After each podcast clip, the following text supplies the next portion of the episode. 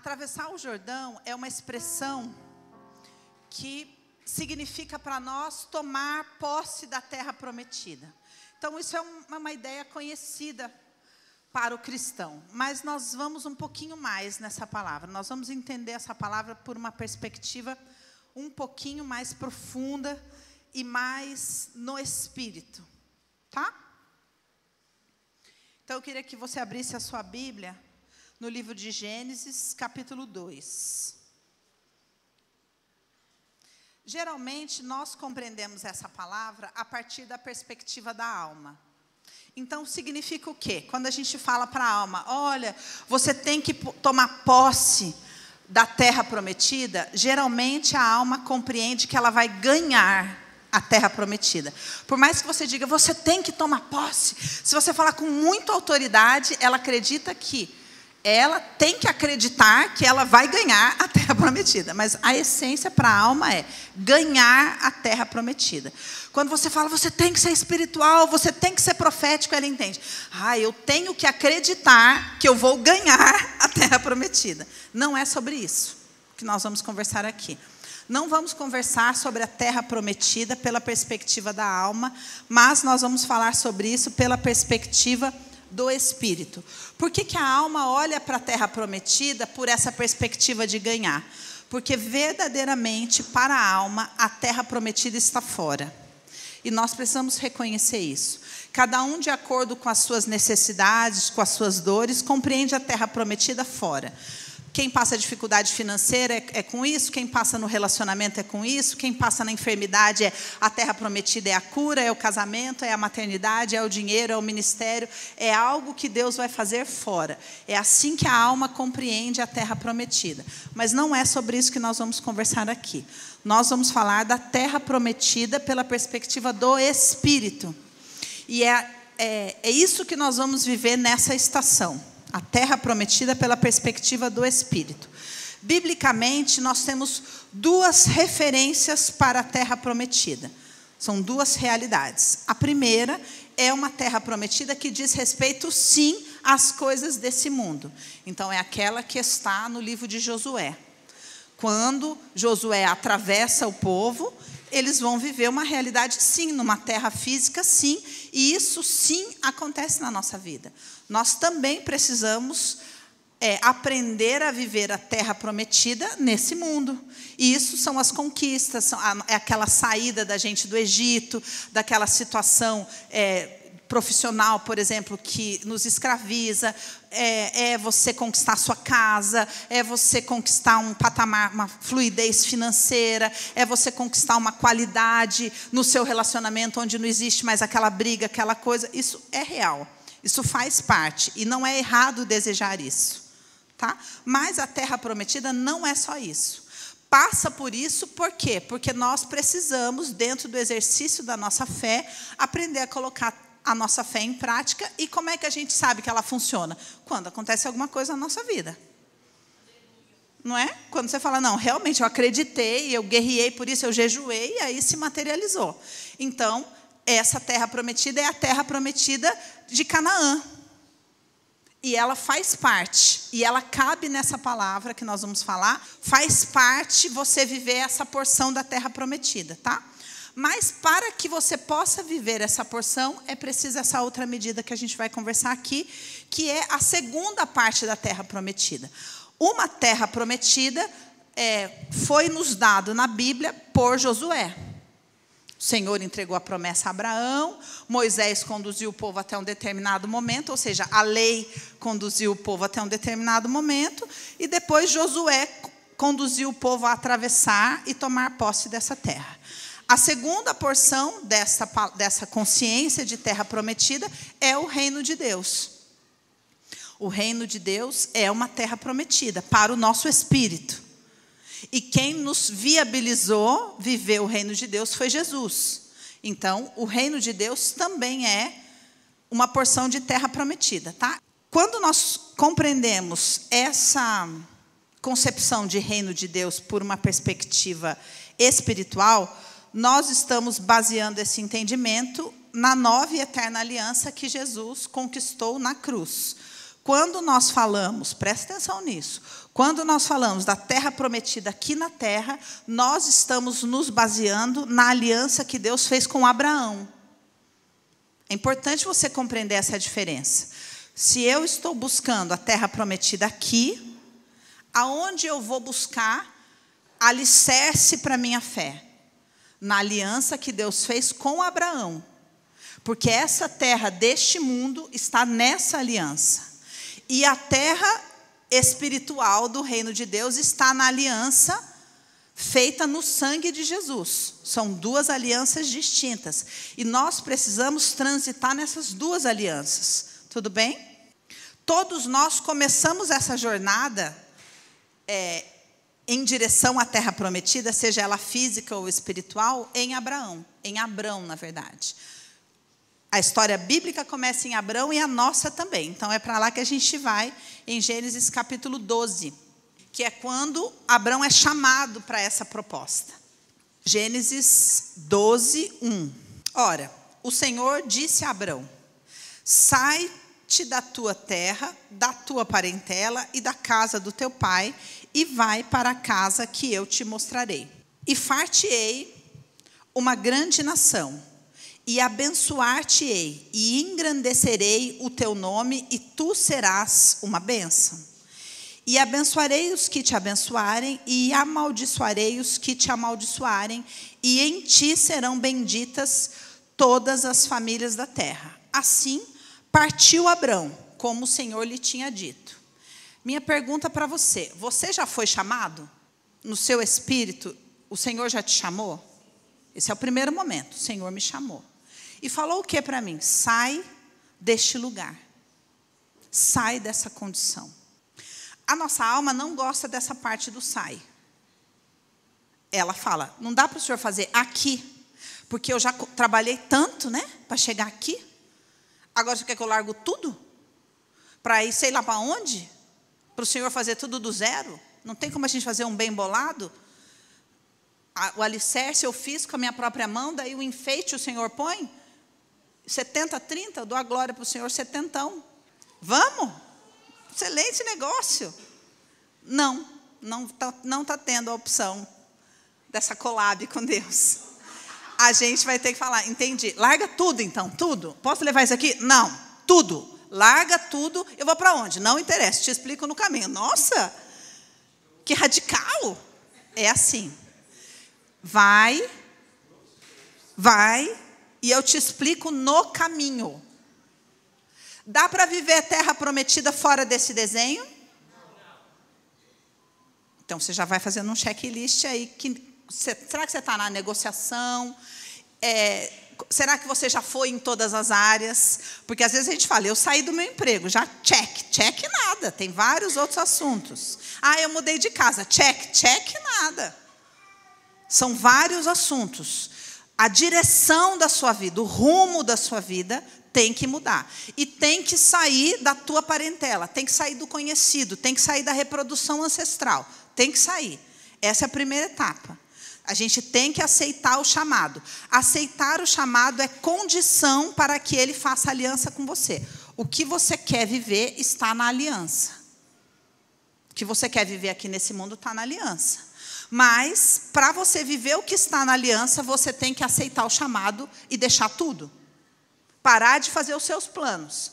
Parar de fazer os seus planos e exigir que, como ele é Deus e você é crente e vai na igreja, ele tem que cumprir seus planos. Não funciona assim. Certo? Aí, ok, aceitamos o convite. Por que isso aqui é tão importante para nós? Porque o Senhor Jesus nos explica no livro de Mateus: muitos são os chamados, como Abraão, mas pouquíssimos os escolhidos para entrar na aliança. Muitos são os chamados mas poucos os escolhidos. Jesus fala isso numa parábola onde ele fala da festa de casamento. E qual que é a condição na festa? Ele fala que saiu para chamar para a festa do casamento, estava todo mundo muito ocupado com a sua própria vida. E aí o dono do casamento fala: chama qualquer um aí, chama todo mundo que está na rua, chama quem quiser. E aí vem todo mundo. E aí todo mundo que aceitou vai entrar na festa do casamento? Não, só aqueles que estão com as vestes adequadas que quer dizer veste na Bíblia? Identidade. Ou seja, aceitar o convite é a condição para mudar as suas vestes de identidade, para que você possa entrar na aliança. O processo para você entrar na aliança é trocar as vestes. Trocar a veste significa identidade. Não tem como eu mudar de identidade permanecendo no meio da minha parentela, do conhecido, da reprodução. Não tem. Eu tenho que largar o aprendido, eu tenho que largar tudo e dar um passo de fé para começar a me tornar quem Deus me chamou para ser. Esse é o chamado. Escolhido, foi feita uma aliança. Tudo bem? Muito bom. Agora vai começar a entrar no profético. O segundo estágio é quando Deus faz a aliança com quem foi aprovado. Vamos para Gênesis 15. Agora é manto. Manto, manto, manto. Mas ainda não é a palavra. É a preparação. Então vai deixando caber mais. Vamos ler Gênesis 15. Depois dessas coisas, ou seja, Abrão, ainda é Abrão, passa por inúmeras situações para ser aprovado para a aliança em inúmeras situações, ele tem que escolher o jeito que o Senhor propõe para caminhar. Não é simplesmente aceitei, já estou já tô escolhido. Não, tem que ser aprovado. Então você vai lendo de 12 a 15 na sua casa para entender os Paranauê da aprovação. Aí chega em Gênesis 15 e Deus tem uma nova conversa com Abraão. Então passou um tempo aí. Gênesis 15 diz: Depois dessas coisas veio a palavra do Senhor a Abrão, em visão, dizendo: Não temas, Abrão, eu sou o teu escudo e o teu grandíssimo galardão. O que, que Deus está falando aqui? Ele chegou falando: Abrão, vamos para o segundo estágio? Abrão falou: É nós. Falou: então é o seguinte: primeira coisa, não temas entendendo que Deus não joga a palavra ao vento, quer dizer que eu vou usar isso daí, né? Quer dizer que vou ter que sacar esse não temas em algum momento. Vamos para o segundo estágio? Vamos para o estágio da aliança? Vamos. Então, a primeira coisa que eu vou te falar: não temas. Pegou? Não temas. Segunda coisa que Deus fala para Abraão: eu te protejo e te recompenso. Ó, não temas, Abraão, eu sou o seu escudo. Para que você vai precisar de escudo? Por que será que você vai precisar de escudo nesse estágio? E depois ele fala: e também eu sou o seu galardão. Então ele está falando, Abraão, vamos para o segundo estágio, só que é o seguinte: o bagulho vai ficar louco vai ficar tenso, mas não temas, porque eu vou te proteger. E eu sou o seu galardão. Ou seja, você vai entrar num estágio onde vai, você vai sofrer um ataque gigantesco para que você tenha medo e seja paralisado. Número um. Número dois, você vai ser atacado de todos os lados, mas eu vou te proteger. E número três, aqui as coisas só vão ficar pior. Então, a partir de agora, eu sou seu galardão. Não tenha medo, eu te protejo e a recompensa vai vir de mim. Se você olhar para a circunstância, você vai falar: acho que não era esse o caminho, as coisas estão ficando cada vez pior, né, Deus? Vamos voltar? Vamos. Não, Abraão, é por aí mesmo o caminho. Não esquece, não temas. Eu sou o seu escudo e o seu galardão. Segue andando, marcha, Abraão. Caminho da aliança. Tudo bem? Como se dará, será, circunstâncias, onde Abraão vai ter que usar isso daí? Então, Abraão quis conversar, porque ele não aprendeu ainda. Se ele tivesse aprendido, ele só ia. A gente ganha um tempo gigante quando a gente só vai. Mas Abraão não tinha chegado nesse estágio. Então ele falou: Então, Deus, versículo 2: Senhor, que me has de dar? Eu sou o seu galardão. Mas, Senhor, o que, que o Senhor vai me dar? Porque ainda não tenho filho. E o mordomo da minha casa é o Damasceno Eliezer. Ou seja, Abraão ele tinha caminhado um tantão, mas ele ainda tinha uma ideia fixa de que a terra prometida, a promessa, só podia acontecer na vida dele de uma única forma. A gente perde anos nesse versículo, insistindo que o caminho da terra prometida é esse daqui. Deus já falou, vai e não se preocupa, tá? Quanto mais rápido você for, mais rápido você chega. Você fala, deixa eu só fazer uma pergunta, Deus. Mas, não, não vira, não vira, não pergunta, não questiona a maneira como você acha que vai ser, porque não vai ser dessa maneira. Segue. Disse mais ainda Abraão, porque ele, tava, ele queria explicar para Deus que Deus não estava entendendo quão complexa era a situação dele. Então ele falou: Eis que não me tens dado filho. Já foi essa parte. Ah, não. Eis que não tens dado filho. Rola uma cobrança aqui, né? Ó oh, Deus, eu estou andando com o Senhor até agora, mas essas coisas que o Senhor ainda não fez, né? vamos fazer só aqui uma negociação, essas coisas que o Senhor não me fez, e eis que um nascido da minha casa será o meu herdeiro. Eu já estou vendo que, como o Senhor não fez as coisas, ó, o que, que vai acontecer. E eis que veio a palavra do Senhor a ele dizendo: Este não será o seu herdeiro. Paciência, né? Esse não será o seu herdeiro, mas aquele que das tuas entranhas sair, este será o teu herdeiro.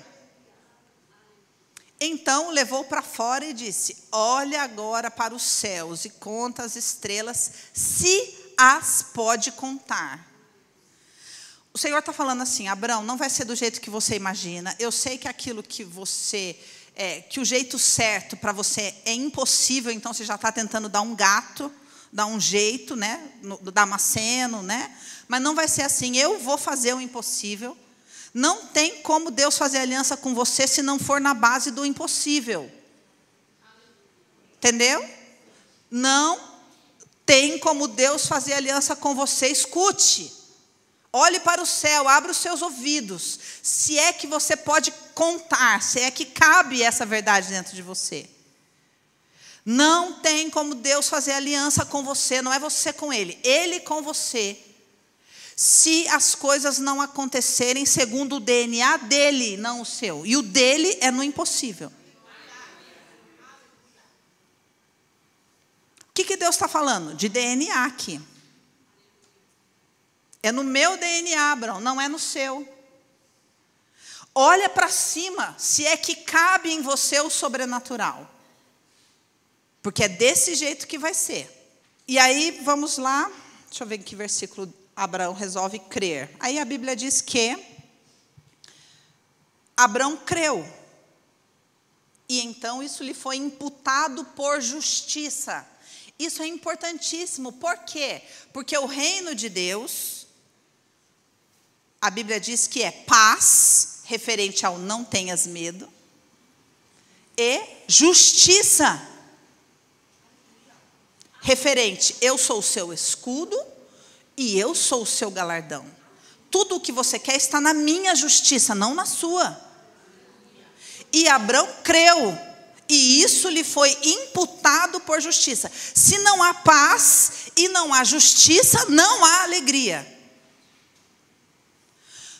Será que eu estou vivendo o reino de Deus? Você está em paz? Se tem medo, não, não está. E justiça? Parou de fazer conta? Parou de pensar como se dará? Parou de pensar que você que tem que fazer? Parou de orar perguntando para Deus o que é que você tem que fazer? Esse é o quesito justiça. Quando você começa a se familiarizar com a justiça dele, aí que chega a parte da alegria. Alegria porque você já está vivendo isso. Então Abraão já avançou, porque ele creu. Quando Deus falou para ele: Abraão, olha para cima e vê se cabe aí em você que eu estou tentando te mostrar. Minha pergunta para você, o Espírito te perguntando: olha para cima e vê se cabe para onde Deus está querendo te levar. Ou será que você já baixou? Será que já começou a dormir? Será que já está atado na alma já? Não, né? Cabe? Então vou te pedir para você declarar uma coisa profética. A promessa, A promessa está no mais, no mais de Deus. A promessa está em hipóteses que você não conhece. Você tem algumas hipóteses de como pode acontecer a promessa. Eu quero te dizer, olha para cima. Olha para cima se é que podes contar as possibilidades que Deus pode fazer isso. A promessa está no mais. E você precisa crer para que isso lhe seja imputado por justiça. E aí Abrão creu, e aí começou os Paranauê. E aí no versículo 12, 15 12, e pondo-se o sol, hum, e pondo-se o sol, um profundo sono caiu sobre Abrão. A dívida da queda do ser humano estava em aberto. Tudo bem? Abrão tinha pecado, essa dívida estava em aberto. Deus estava chegando para fazer uma aliança com Abrão. Mas e a dívida? Precisava ser paga. Então, Deus falou: então, Abrão, só que essa dívida só vou resolver lá na frente. Então, para que as coisas possam acontecer, é preciso quatro gerações para pagar uma dívida. Hum? É preciso quatro gerações para pagar uma dívida. Mas fica tranquilo, você vai morrer em paz, vai dormir com seus pais, vai ficar tudo certo. E aí, quatro gerações depois, quando essa dívida for paga, o que, que vai acontecer aqui? Como é que vai ser paga essa dívida? Com escravidão. Vocês estão entendendo, gente? A Bíblia aqui vai ser paga com escravidão. Mas depois, quando você sair da condição de escravidão, você sairá com muita riqueza. Tudo bem? Agora, o que eu quero que você entenda? Esse é o método do Senhor. Esse é o padrão do Senhor. Quando Deus vai trazer à existência aquilo que não existe, Ele nos envia para um sono profundo, para que Ele possa operar nos lugares obscuros. Adão queria uma esposa. Deus fez o que com ele? Um sono profundo. E do, no sono profundo, Deus fez o que com Adão? Trabalhou no DNA dele. E do DNA dele, trouxe à existência uma esposa. Certo? A mesma coisa Deus fez com Adão, com Abraão aqui. Só que conosco é como? É para frente? Não, é para trás. Vou fazer uma aliança com você, só que você tem uma jornada e nessa jornada eu vou te falar: não tenha medo. Eu sou o seu escudo e o seu galardão. Porque você vai entrar numa jornada onde essa herança de quatro gerações vai ser jogada na sua cara. Vai ser jogada na sua cara. E você vai olhar caminhando e vai falar que eu te abandonei. Porque você vai estar num sono profundo porque eu vou visitar a escravidão dentro de você. Vamos mais. Presta atenção nessa, no versículo 18, 15 e 18. Naquele mesmo dia, o Senhor fez uma aliança com Abraão. Então veja, é, quando você segue lendo, Abraão ainda vai, vai estragar tudo, por quê? Porque ele está no sono, então ele vai seguir Sara, não vai exercer o sacerdócio dele, vai ter Ismael, vai, olha, vai ser uma, um mundaréu de coisa até chegar na circuncisão e chegar no cumprimento da promessa que é Isaac. Mas a Bíblia diz que neste dia, quando a palavra foi liberada, como está acontecendo aqui, o Senhor fez uma aliança com Abraão. Quando no espírito dele ele assentiu com a palavra, ele concordou, ali, agora, Deus fez uma aliança com o espírito dele e fez uma promessa dizendo: a tua descendência. Para nós não é só descendência, é futuro. Ao teu futuro, à tua descendência, tenho dado esta terra prometida, desde o rio do Egito até o grande rio Eufrates. Aleluia. Agora, qual que é o mistério aqui? A gente lê, lê, lê, lê, lê isso aqui. Só que isso aqui já se cumpriu? Não. O que se cumpriu? Uma pequena parte da terra. O povo nunca tomou posse, o povo de Deus nunca tomou posse, desde o rio do Egito até o grande rio Eufrates. Porque essa, agora começamos, essa é a palavra para a raça humana. e a raça humana nunca tomou posse, desde a terra, desde o rio do Egito até o rio Eufrates. Por isso que eu comecei a palavra dizendo: existem duas terras prometidas. Uma que é Canaã, que é o casamento, o carro, o apartamento, o ministério, a empresa, os Revs Loves Luvski. E outra é desde o rio Nilo até o rio Eufrates. O que é o rio Nilo?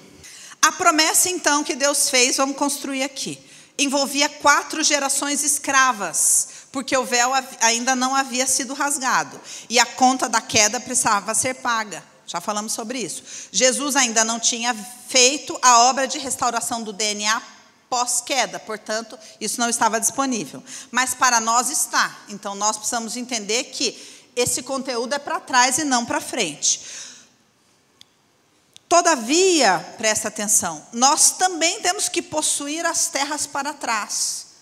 Nós também temos que exercer governo para trás. Nosso espírito precisa exercer governo sobre os perseguidores de quatro gerações. Por isso que o Senhor fala para ele: Abraão, só que é o seguinte, não temas, porque você vai ser ameaçado de dentro para fora. Outro sou seu escudo, porque as coisas também vão se levantar fora. E eu sou o seu galardão, porque de fora você não vai receber nada. Sou tudo eu. Senão não tem aliança. Eu não temas. Eu vou te livrar do, é, da herança da escravidão, que é o quê? Medo. Quando a gente está com medo, o que está acontecendo? A herança da escravidão está gritando em nós. Cada um aqui tem escravidão numa área, de acordo com as gerações para trás.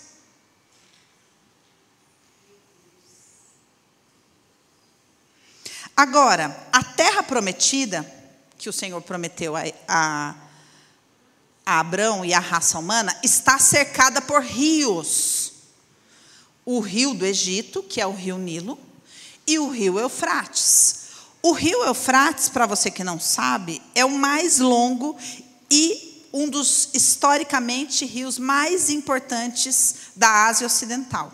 O rio Eufrates, juntamente com o rio Tigre, é um dos rios que definem a Mesopotâmia. O que quer dizer a palavra Mesopotâmia? Entre rios. Então, o que eu quero que você compreenda? Nós estamos aqui para atravessar um rio, não é? Então, você tem que entender o que é rio. A gente não vai atravessar nenhum desses, porque nós não temos tamanho para atravessar nem o Nilo e nem o Eufrates. Se Deus nos ajudar, atravessaremos o Jordão. Mas a gente precisa espiritualmente entender o que, é atravessar rio. E entender por que é tão importante atravessar rio. O rio, a terra prometida está entre o rio do Nilo e entre o rio Eufrates. O rio Eufrates é um dos quatro rios que existia no Éden. Então, veja bem, a terra prometida está entre o rio da escravidão e o rio da eternidade. Não, gatinha, a terra prometida é aqui no meio, ó. Rio Nilo, o Senhor prometeu para o seu espírito: Eu darei a sua descendência a você, desde o rio do Egito, que é o rio Nilo, que ele transformou em sangue. O que, que ele fez? Pegou o rio da, da escravidão e derramou sangue nele, dizendo: Não, você não vai reter os meus filhos. No sangue do cordeiro eu batizo essa água de escravidão. Eita! Aleluia! Aleluia! Então, quem resolveu os Paranauê do Rio Nilo? Ele. Ele. Transformou em sangue. Quando as águas de escravidão vierem dentro de você, você vai virar para ela e vai falar: O Senhor te transformou em sangue. Aleluia! Aleluia! E aí, nós estamos indo aqui, ó. Na terra prometida. Aí aqui no meio tem o Rio Jordão. O Rio Jordão é o rio interno dentro do perímetro da terra prometida. Sim ou não? Sim. E aqui tem o rio Eufrates, que é o rio que vem do Éden. e que é um rio que fala de eternidade, que fala da consciência de eternidade. E o que está acontecendo? Ele está secando. O acesso à consciência da eternidade está ficando cada vez mais difícil para a humanidade. O Senhor fala: vem me, me busque enquanto você pode me achar. Beber das águas do rio Eufrates está ficando cada vez mais difícil. Quantos de vocês estão, estão percebendo o nível de opressão que nós temos vivido? É um tempo, por isso que nós precisamos atravessar o Jordão. Eu dei para o seu espírito a terra inteira, desde o rio Nilo até o rio Eufrates. Se você não desistir no meio do caminho, você vai beber água do rio Eufrates. O que, que a Bíblia fala sobre o rio Eufrates? Ele é, é descrito no livro de Gênesis, capítulo 2, versículo 14, como um dos quatro rios que tiveram sua fonte no Éden. Então, o rio Eufrates está presente no livro de Gênesis e no livro de Apocalipse. Onde, em Apocalipse, é referido como local que secará quando a lança do sexto anjo cair sobre a terra. O rio Eufrates nascia no Éden e trazia as águas, as emoções, as memórias inconscientes para o espírito do ser humano do paraíso, do céu. O nosso inconsciente podia ser banhado por essas águas, mas agora ela está secando. Por isso que o Senhor tem anunciado através dos seus profetas que a colheita da igreja será grande, porque as almas estão ficando cada vez mais secas, cada vez mais secas, cada vez mais ávidas a promessa feita a Abraão envolvia um território geográfico e um território espiritual, que é o que eu estou explicando aqui para vocês. O território espiritual é muito maior do que o território geográfico que já se cumpriu na tomada de Canaã. A promessa inteira se refere ao destino espiritual da humanidade como um todo possuir o território desde o rio do Egito até o rio Eufrates. Na nossa história pessoal, nós podemos possuir Canaã. Isso já foi conquistado, isso já foi estabelecido. É importante que você entenda isso. Não precisa haver guerra para você conquistar Canaã. Porque essa, isso já se estabeleceu. Em tempo e fora de tempo. É uma questão de você tomar consciência disso. É uma transição de identidade de escravo para herdeiro.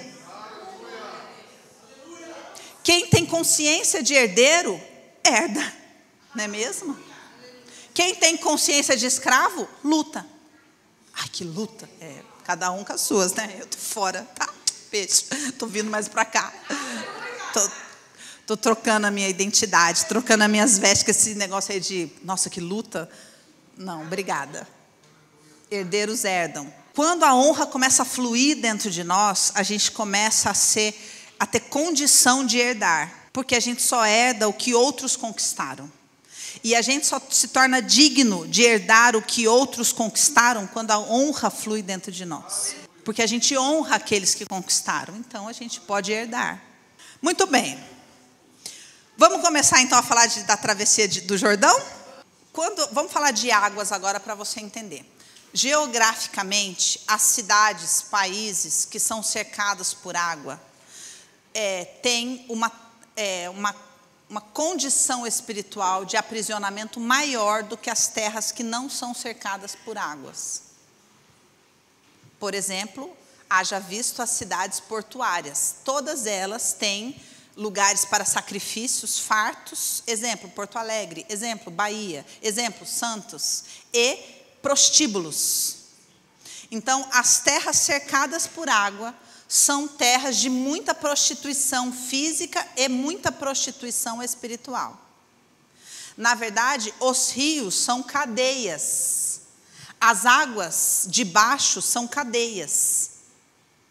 Porque vibracionalmente sustentam uma realidade emocional. Estão compreendendo isso? A água manifesta o campo. Hã? Água. É mesmo? É, a água manifesta o campo. A água manifesta o campo impregnado naquele lugar. Então é por isso que há uma profecia sobre secar o rio Eufrates. Olha o que Jeremias falou. Jeremias 50, é, 38, 50 38. O profeta Jeremias descreveu o rio Eufrates como as águas da Babilônia, a região que atualmente inclui a Síria e o Iraque, profetizando que secariam como punição das suas práticas idólatras, o que tornaria a região inabitável.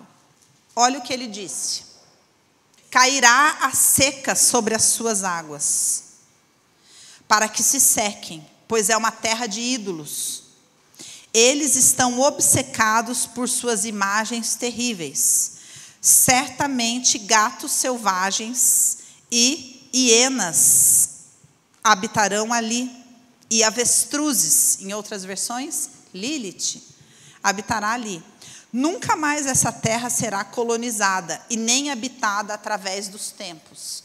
O Senhor, quando anuncia que o rio Eufrates secaria, ele está trazendo juízo e condenação a uma terra de idolatria e prostituição espiritual e física. Certo? Então, atravessar rios na Bíblia não é tarefa fácil.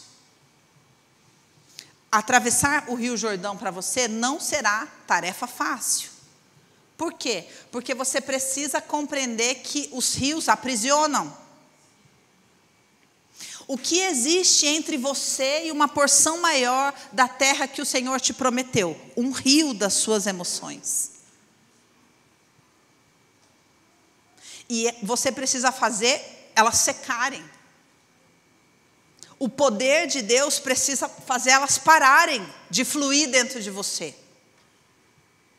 Porque você não atravessa via emoção e nem com emoção. O espírito é ar, não é água. Eu já ensinei isso para vocês em tabernáculos, as águas de cima, as águas de baixo. Tenho falado sobre isso com vocês. Então, atravessar o Jordão significa você entender a opressão vai se tornar cada vez pior. E nessa opressão ninguém anda ninguém se move. Fica todo mundo imerso nas águas. O Senhor resolveu trazer juízo a Nínive, uma terra cercada de águas. Jonas falou: Vou nada. Vou nada. Deus fez o que para que Jonas tivesse autoridade para liberar decretos, liberar profecia naquela terra? colocou Jonas três dias no sono profundo, dentro da, do peixe, dentro da baleia. Voltou Jonas ao ventre espiritual. Adão, Abrão, Jonas. Ninguém vence as águas sem vencer o sono profundo. Hum, olha esse programa que o Senhor nos deu de libertação, igreja.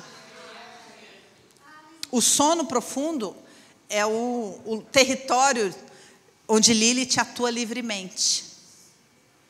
Ninguém atravessa as águas sem despertar dentro do sono profundo. E vivenciar ali troca de DNA, guerra com a herança de escravidão. Essa terra que nós estamos querendo atravessar é uma terra, a terra de Canaã, ou seja, nós estamos guerreando por uma porção de Canaã para que você tenha condição de avançar em direção ao Eufrates. Tudo bem? Simbolicamente aqui, ninguém chega no Eufrates sem passar por Canaã, porque Canaã cura a materialização do amor de Deus na nossa vida cura a nossa alma, aquieta a nossa alma, sacia a nossa alma, para que a gente possa querer ir mais longe. Então é preciso que a gente tome posse de Canaã para almejar o rio Eufrates, a travessia do rio Eufrates. Chegamos próximo do Jordão. Ah, Deus Santo. Josué 3. Quando Deus fez uma aliança com Abrão, o sol se pôs e veio escuridão, amém? Aí nós caminhamos tudo isso e chegamos aqui para atravessar. Levantou-se, pois, Josué de madrugada. Ah! O Espírito se levanta de madrugada. E eu não estou falando de você se levantar três horas da manhã para orar. Eu estou falando de você enxergar no escuro. Eu estou falando de você se mover pela luz que está dentro de você e não pela luz do quarto dia, pela luz desse mundo, pelas coisas que já são manifestas. Josué se levanta de madrugada. Ah! Delícia! Ninguém atravessa o Jordão se não se levantar de madrugada, se não ficar de pé de madrugada dentro de você, nas suas questões, nas suas guerras. Chega uma hora que você precisa falar: chega! E se levanta de madrugada e fala: agora eu vou exercer governo. Agora eu vou exercer governo nesse território aqui devastado quatro gerações de devastação e escravidão. Chega! Chega! Chega! Aleluia! Uh. Levantou-se, pois, Josué de madrugada, em outra regência, em outra consciência, em outra luz. E partiram de Sitim, que era o lugar onde eles estavam. Ele e todos os filhos de Israel, e vieram até o Jordão. Aqui eu vou falar uma coisa para você. Ele e todos os filhos de Israel ele e todos os que estão sob o seu governo. Assuma responsabilidade pelos seus. Quem governa, governa. Sobre todos.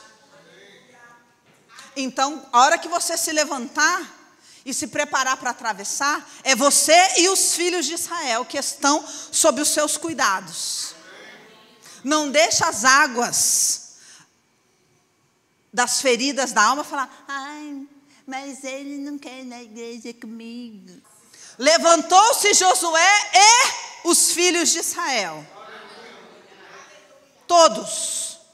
E não é que você vai fazer pelo outro, é que você vai se posicionar e tomar posse da promessa. Eu e minha casa. E todas as águas quietas. Quietas. A promessa é minha e da minha casa. E não vai vem mexer aguinha nenhuma aqui não. Eu e a minha casa atravessaremos. Eu e a minha casa serviremos ao Senhor.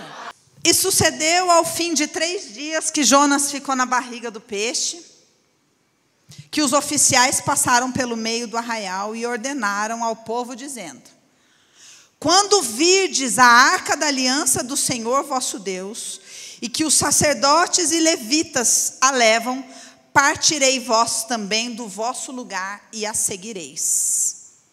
Haja, contudo, entre vós e ela uma distância de dois mil côvados, e não vos chegueis a ela, para que saibais o caminho pelo qual haveis de ir, porquanto por este caminho nunca passastes antes. Presta atenção que Deus está falando aqui. Como é que a gente vai atravessar? Em todas as circunstâncias. Número um, é nos assuntos de dentro e nos assuntos de fora. Como é que nós vamos fazer para atravessar? Nós vamos nos levantar de madrugada naquele assunto. Nós vamos despertar no meio da escuridão naquele assunto. E aí a gente vai fazer o quê? A gente vai ficar parado esperando a arca da aliança. O que, que quer dizer isso, gente? Josué é o Espírito o espírito, os movimentos do espírito, o espírito só se move quando enxerga a arca da aliança. Jesus fala, diz assim: Eu só faço o que vejo meu pai fazer. O espírito é como o vento, ninguém sabe para onde ele vai. Jesus falou, mas eu só faço o que vejo o meu pai fazer. O espírito só se move quando vê a arca da aliança. O espírito, a gente muitas vezes é, se move pela, pela alma, passando por onde a gente já passou antes. E a gente pega a palavra de domingo e fala: não, eu vou ter fé. Que agora vai dar certo, vou passar pelo mesmo caminho que eu já passei antes. Mas agora Deus é comigo. Não, gente. Não. Lembra, vamos voltar lá em Abrão. Ah, mas o Eliezer. Não, é o Abraão, deixa eu falar uma coisa. Não vai ser do jeito que você pensa que vai ser. Então, para de ficar trazendo as suas ideinhas aqui para a nossa conversa. Você simplesmente fica quieto e foca na aliança. Foca na consciência da aliança. O seu espírito vai focar na aliança e vai falar: Senhor, eu não vou me mover a não ser que eu veja a arca da aliança, a não ser que eu saiba no meu espírito que o Senhor está me mandando fazer um movimento, onde eu vou passar por onde eu nunca passei antes. Por quê? Porque você está indo para uma terra desconhecida. Entenderam? Então nós vamos nos mover como? No desconhecido, no espírito, na madrugada. Somente quando a gente, no espírito, ver Deus fazendo. Veja como é que você vai ver uma imagem. É que no espírito é tudo instantâneo. Quando você entra na presença de Deus, Deus coloca algo pronto, inteiro no seu espírito. Que já existe no mundo espiritual. E aí você não precisa perguntar para ninguém, porque você sabe. Você sabe.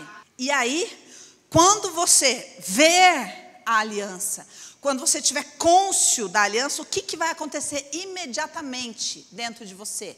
As águas vão secar.